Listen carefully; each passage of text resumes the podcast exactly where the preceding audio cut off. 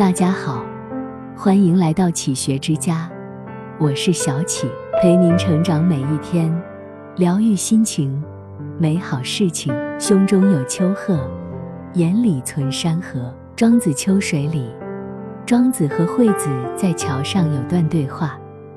庄子说：“条鱼在水里自由自在的游，真快乐。”惠子却说：“你不是鱼，岂知鱼是否快乐呢？”庄子回复：“你又不是我，怎知我是否懂得鱼的快乐呢？”惠子又说：“我不是你，本就不知你的快乐；你也不是鱼，当然也不知鱼的快乐。这就是子非鱼，安知鱼之乐的出处。世间纷繁复杂，你无法理解的观点，可能旁人觉得合情合理，你觉得理所应当的事。”或许别人认为不可理喻。周国平曾说：“一个人如何对待持有不同观点的人，比他自己持有何种观点更能反映他的文明程度。三观没有高低对错，只有同与不同。当一个人认知足够高时，就会明白，人生并非只有一种活法。一，妄议别人，无知偏见。”心理学研究发现，人们经常不自觉地把自身的个性、喜好、观念投射到别人身上，以为对方也有同样的特征，这就是著名的投射效应。具有这种思维的人，往往很容易出现认知偏差，习惯用自己的标准来衡量别人，却忘了以己度人，对别人妄加评论，不仅惹人厌烦。还暴露了自己的无知和偏见。很多人不知道，才华横溢的大诗人苏东坡，也有才疏学浅的时候。一次，苏轼受邀去王安石家中做客，恰逢他有事走开，他在庭院随意闲逛，看见王安石书房的门半掩着，遂踱步而入，想提前见识他的新作。谁知这一看，苏轼心中大喜。他发现王安石的新诗中有一句“黄犬花心卧，明月枝头叫”，便认为王安石连基本的生活常识都不明。大黄狗怎能跑到花心上？明月又如何叫唤？于是他不假思索地将诗修改了一番：“黄犬花阴卧，明月枝头照。”没过多久，苏轼就遭贬谪。流放途中，路过一个偏远山区。看见当地有一种小昆虫叫黄犬，本地人还管一种夜间鸣叫的小鸟为明月顿时，他羞愧不已。明明自己目光狭隘、孤陋寡闻，还对别人肆意点评。生活中类似的情况屡见不鲜。你喜欢看公号上的文章，他嘲讽地说：“这些鸡汤文有啥用？”纯属浪费时间。你想培养一项副业，他不屑地评价。现在到处是副业的营销，别被人坑了。你在大厂连轴转，他不停劝说。那么辛苦干嘛？干得再好，不还是一个打工人？心理学家麦基说，当一个人内心充满某种想法时，心里就会带上强烈的暗示。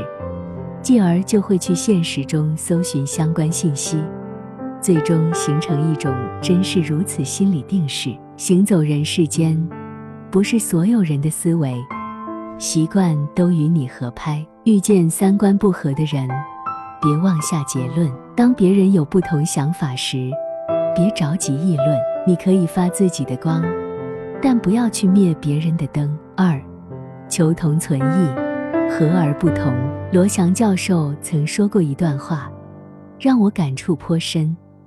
一个农夫来到城市，不懂交通规则，他不是蠢，他只是不太理解什么叫交通规则。一个城里人到乡下，分不清麦子和稻子，你也不能说他笨，他只是没接触过。所以，遇到与自己观点不一样的人时，就应该本着一种求同存异的心，不要带有知识的优越感。你会发现，真正见过世面的人，没有看不惯的事，也允许别人与自己不同。近代文学史上，鲁迅与林语堂之间长达十年的友谊，无人不知。但两个人的写作风格却大相径庭。林语堂擅长以幽默文字评述各种现象，曲折地表示对现实的不满；鲁迅的写作则一贯认真严肃、粗粝尖锐。但这丝毫未影响两人之间的交往。一九三二年，林语堂创办半月刊《论语》，主张以轻快的文字来评论各种社会现象。鲁迅却不认同林语堂的办刊理念，还连写了多篇文章规劝，认为国人也不常于幽默，而现在又是难以幽默的时候。面对如此犀利的批评，林语堂并未生气。而是选择尊重朋友，继续以编辑身份向鲁迅约稿。一九三六年，鲁迅因肺结核逝世。四天后，林语堂诚挚写下了这样的文字：“我始终敬鲁迅，鲁迅故我，我喜其相知；鲁迅弃我，我亦无悔。大凡以所见相左相同，而为离合之际。”绝无私人义气存焉。鲁迅与林语堂虽然观念不合，但两人互相接纳，求同存异，共创了一段佳话。现实生活中，每个人的出生背景不同，成长环境迥异，三观自然不一致。春有百花，秋有月，夏有凉风，冬有雪。恰是因为个人之间的千差万别。才有了生活的参差之美。君子和而不同，仁者求同存异。正如哲学家康德所说：“我尊敬任何一个独立的灵魂，虽然有些我并不认可，但我可以尽可能的去理解。”三，向内反省，向外兼容。一九九七年，陈忠实凭借《白鹿原》获得茅盾文学奖。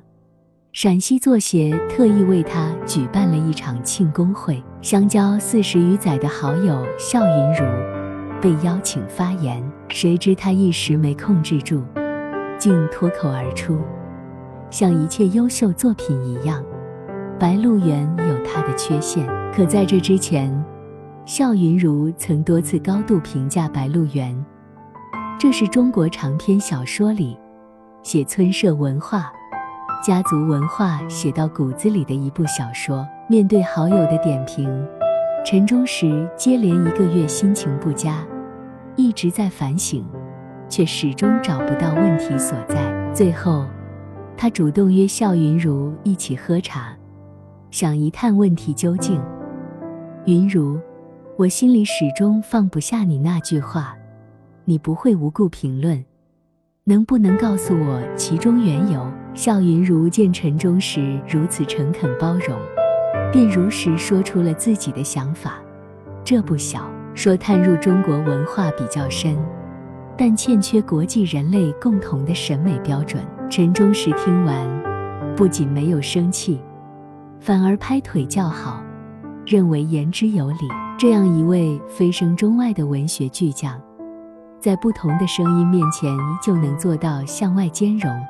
向内反省，正如其名字一般，忠实于文学，忠实于创作。心理学中，将人的认知划分为两种模式：一元模式的人，以自我为中心，觉得别人都是错的，只有自己是对的；二元模式的人，则能兼容不同的观点或人，允许世界存在多样性。大千世界。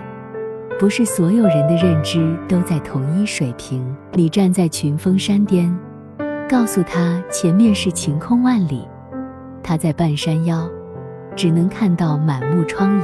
只有穿上别人的鞋，去别人的生活里走走，我们才能真正理解别人的不同。山锐则不高，水狭则不深。真正有修养的人都懂得兼容并蓄，向内求索。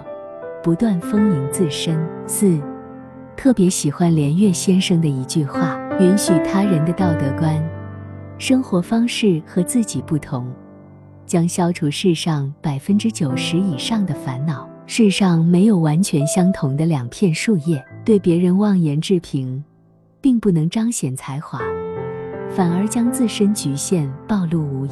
三观不一，无需同化，兼容并包，向内生长，如此，方能不断精进，自我跃迁。愿我们都能像大海一样，容纳百川，包罗万象，胸中有丘壑。眼里存山河，这里是启学之家，让我们因为爱和梦想一起前行。更多精彩内容，搜“起学之家”，关注我们就可以了。感谢收听，下期再见。